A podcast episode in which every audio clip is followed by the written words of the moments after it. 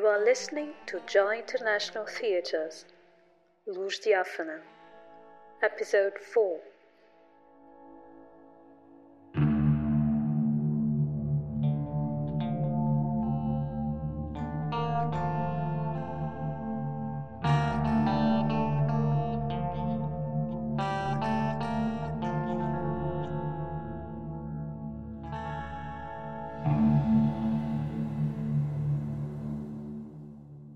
Everything had been so quiet.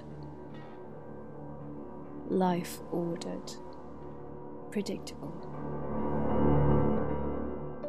Anna, trapped in a listless marriage to Luis, who in turn had numbed himself to the life of an interrogator for the dreaded state security organization, the PIDE.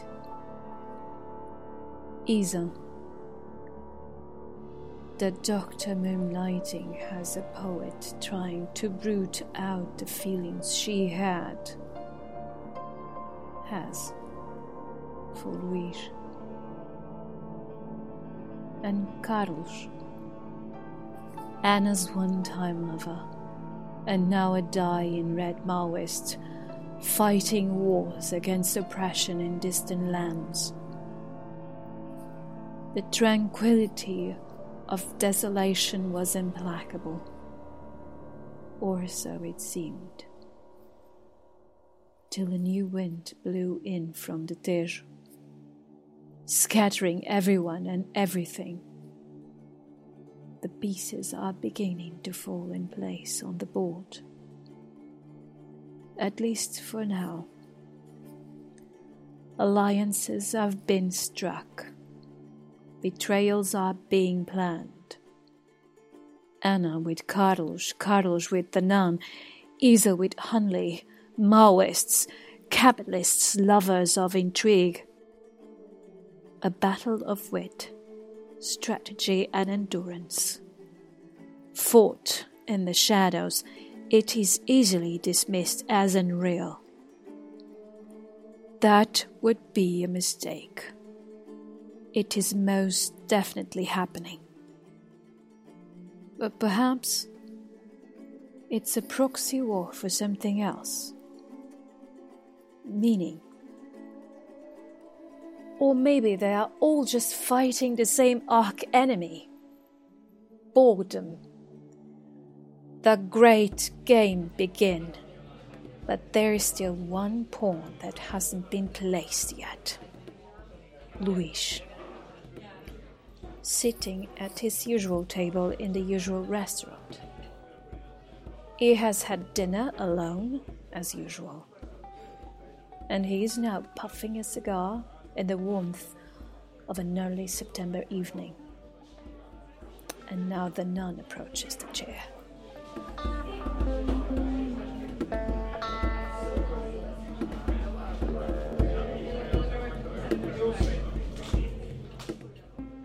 Boa tarde.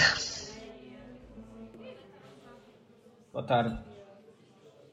Don't you have a wife to go home to, young man? I'm sorry, have we met before? Socially? Or professionally? I doubt either of us have forgotten the other if we had met at work. Yes, I suppose. Interrogation cells do leave a rather lasting imprint on our minds, especially the first time around. Senhora, wisdom like that is not acquired easily. It wasn't. But I have paid my price. The question is have you? All right. I see what this is. You have a son, or a husband, or a daughter who was a little too playful for their own good, and now they disappeared. And you blame us for it. well, you may not have a sense of humor, but you are amusing enough. Which probably explains it. Explains what? Why she hasn't left you, of course. Now that Loverboy is back in town. Please, join me. Thank you. Has the evening begun to look a lot less dull suddenly? It should be the easiest thing in the world to find out what happened to an English woman errant, partner, family friend, progeny in this city. I can get them back to you and you can be on a plane by tomorrow afternoon. And all I have to do is continue to keep your evening not dull. I wouldn't have quite put it that way, but we understand each other. Well, not yet. But we will. We are in the same profession, after all. Ah, now the penny drops. The panic sets in. It's the eyes that give you away. Isn't that what they teach you? So this is not about. Oh, no, no, no, by no means. I do know a lot of the inmates in your prisons, but none I would call family. I am exactly what you have been warned against. You're fishing in the wrong waters, lady. I have my favorite cigar brand in my hand, and it feels like the first day of the summer. So I'm feeling slightly generous. If you're still here after I finish my cigar, diplomatic passport or no, I am arresting you. Leave now, please. Oh, poor Luis. This entire day has been inexplicable from start to finish, hasn't it? Old friends returning, marriage on the rocks, too afraid to go home in case you don't have the courage to hide it all from your wife. So desperately lonely. You've even forgotten how to ask the right questions. Mr. Interrogator. I thought the English never overstayed their welcome if they could help it. Oh, but it's you I want to help. I can make them all go away. All your troubles. Or at any rate, maybe the most important one. Carlos. Let me say this one last time. I'm not working for you lot. I'm no Judas. I will not Betray your country. Curiously, the same doesn't seem to apply to your countrymen. We are done here. Oh, finish your cigar. We have time. That's a rather expensive brand. And a bottle of Pinot Noir. Hmm, a party of one. Now, what would we be celebrating? Oh, yes, of course. The commendation you received this morning. What was it for? Going beyond the call of duty by terrorizing suspected Maoist children with stories of what you would do to their dad. You were so effective that one of them went into epileptic fits, and the broken man blabbed his inconsequential secrets. Bravo! Clinical. Some of my Russian counterparts think highly of you. I must confess, myself impressed too.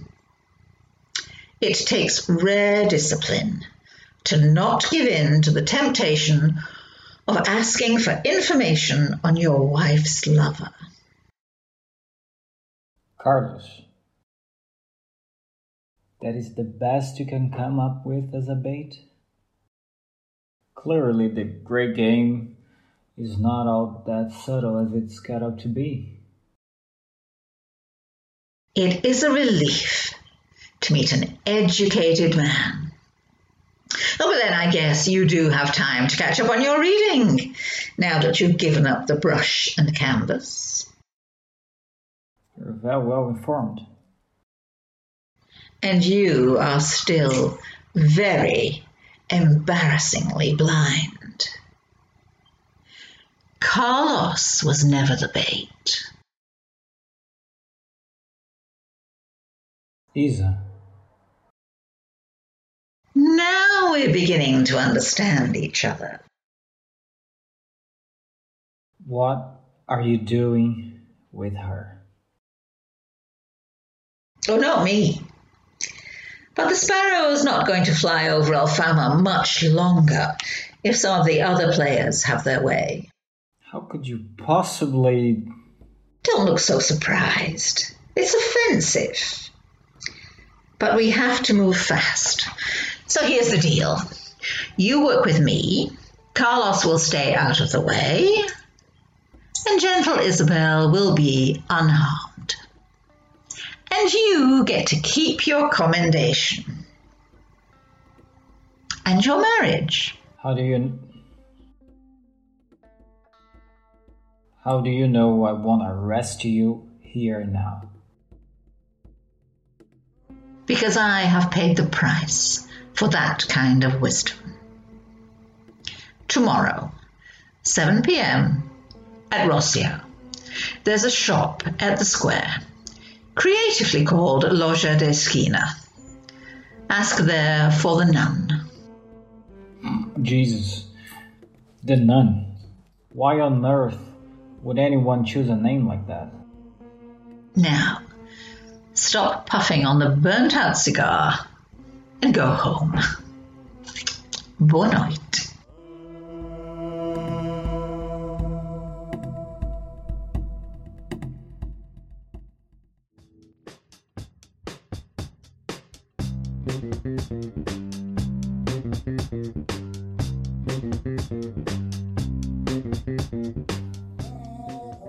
The following weekend, Anna is waiting for Isa at Tourte Blain.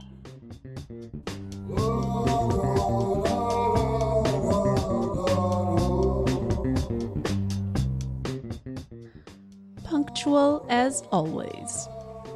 And so are you uncharacteristically. Did you watch Speed Up or something? I swear, this morning air has an unhealthy effect on your otherwise pleasant bedside manners, Doctor. Hmm, I leave my bedside manners exactly where they are supposed to be by the bed. There is bite to the sauce today.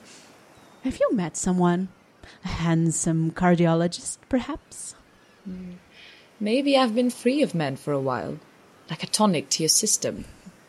Which reminds me, you are looking rosy cheeked yourself, despite having a man. Whom have you met? Oh, just Tia Camilla. Oh, yes, you were going to tell me about it at the study circle before you so unceremoniously dumped me. Oh, sorry about that. I, I was just too tired after dinner. It's fine. I found something to occupy myself with at the hospital. So, has the disreputable Tia been feeding you all kinds of dangerous notions? Something like that. Uh, right. Uh, where shall we have coffee? Um, the Tashka across the road, but it'll have to be quick. I thought you were off duty today. Mm, Something came up and I'll have to leave soon. Careful you don't work yourself to exhaustion. Did you volunteer again to take over someone's shift? Not really. I have to go visit a patient of mine. You need a hobby, girl. And maybe you need something more. What do you mean? Something more than a geriatric study circle. Not that bad. We have both had some pleasant evenings there. Oh, pleasant evenings.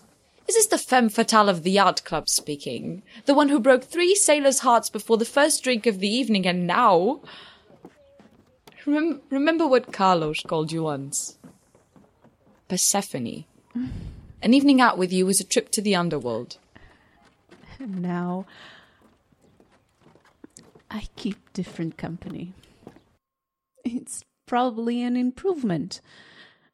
You know, it's funny. You never went out with any of us, dissecting a cadaver in some hospital lab while I was out trawling the underground. And here we are, two women steadily trundling towards a midlife crisis on sunny Saturday morning.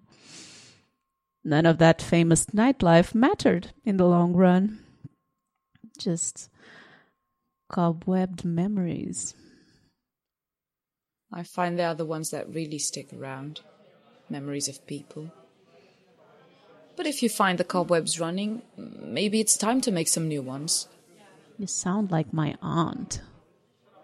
You're not planning to go away, are you? No. I, I think I've been away far too long. It's time for the sparrow to fly homeward. Whoa. I'm barely on my first coffee, and she is spouting Herculano. Was that Herculano? I was just quoting myself. That definitely feels like a Herculano like steaming porridge brimming with discontent and scalding hot under the surface. You're not doing badly yourself, Anna. Maybe they spiked our coffees. No, seriously. There is something smoldering about you. Now, the truth, please. Have you met someone? Since you ask, yes. But maybe that is a tale for a different kind of drink. Today I just came by to drop off a present for you. Consider it an advance birthday gift. Well, it's only three weeks away. A very advanced gift. Go on, open it. A book. Clavis Prophetarum by Padre Antonio Vieira? Not quite Stalin study circle, I know, but it will more than fill in the next three weeks. You are one of those symbolically charged up bohemians. There is a hidden meaning here, isn't there? I know, sermons are not quite your reading taste. I was about to pick up the newest Mills and Boons pulp for you. But my new gentleman friend seemed to think that you would enjoy it. Have I met him? No, but as one does, talked about friends, and you cropped up quite naturally. After all, you're almost the only person I meet outside of the hospital. And whatever you told him about me convinced him I would like nothing better than to curl up in the afternoon with a book of semi mystical sermons? Took me completely by surprise. So he wagered that you would particularly like the most mystical chapter in it. Chapter 5. Oh, I hope he is a gracious loser. Anyway, what's in chapter 5? Um, just the usual guff. It's titled The Fifth Empire.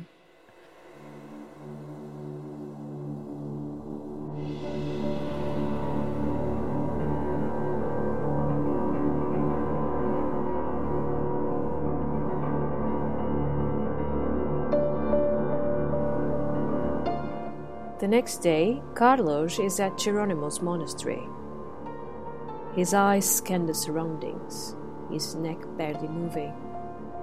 He's waiting for someone or something. Unley appears by his side.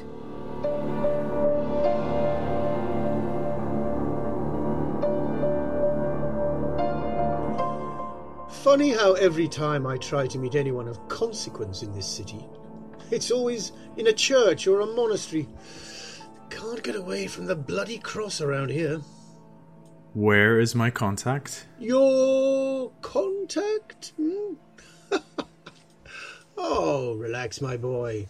He's alive and kicking. Uh, quite vigorously, as it happens. I've told you before I'm not interested in your petty little squabbles. Petty little squabbles. Oh, my, my. You know, you could almost be English in your drollness. Well, they may be petty, but they're not just my squabbles. You want to run around in fancy dress, playing hide and seek in my city, pretending to be in a shadow war. Feel free, but it's not my war. You know, in any other country, the phrase three kings would conjure up visions of three middle aged men led by a star. But here, they stir the dust of a different legend, don't they? Hmm? The Battle of Alcazar. Saint Sebastian of Portugal, fired by the misguided zeal of the Crusader, allies himself with one Muslim king to oust the other. On the plains of Morocco, the three armies engage, and four hours later, two Muslim princes are dead, and San Sebastian has vanished into myth. I would thank you for the history lesson. But it's not your history, old man, it's mine. It's my literature. The Battle of Alcazar is a 16th century play by George Peele, who, like any half respectable dramatist, couldn't resist this sensational piece of news from the exotic wastelands. You went to a lot of pain to tell me about a play. We're all in one, young man. This is Act Three and we're waiting in the wings for the curtain to rise. Are you sure you have the right script? She did tell me you were transparently oblique. the nun does have a smooth line in character assassination. Hmm. You should be careful. it's not the only kind of assassination she excels in. Oh, there are other players. They may not have her flair for spectacle, but then the real work in our profession seldom requires it. It's been splendid spending the morning with you. I need to leave. Listen to me carefully, son. Portugal's history was never made in Europe. The forges of your destiny have always flamed in distant lands. Hmm? Like it or not, your story is not your own. We both have skin in the game. You need things to change around here, so do we. But allying yourself with the wrong party will simply mean oblivion, as the sainted king found out. Your side is not with the angels. While yours is the side of free, liberal democracies. Oh, it's fashionable these days to mouth those words with acerbic smiles and wry disdain in trendy rooftop parties. where the most dangerous element is a spurt of sickly sweet cocktail dribbling down your impeccable new suit. but those words mean something. We may be decadent, but we are not fanatics like the lot you're mixed up with. When the revolution comes, the fanatics are the ones who'll be asked to shed blood. The lucky ones die. The rest will have to live with it. I can always confess. but uh, can a nun absolve?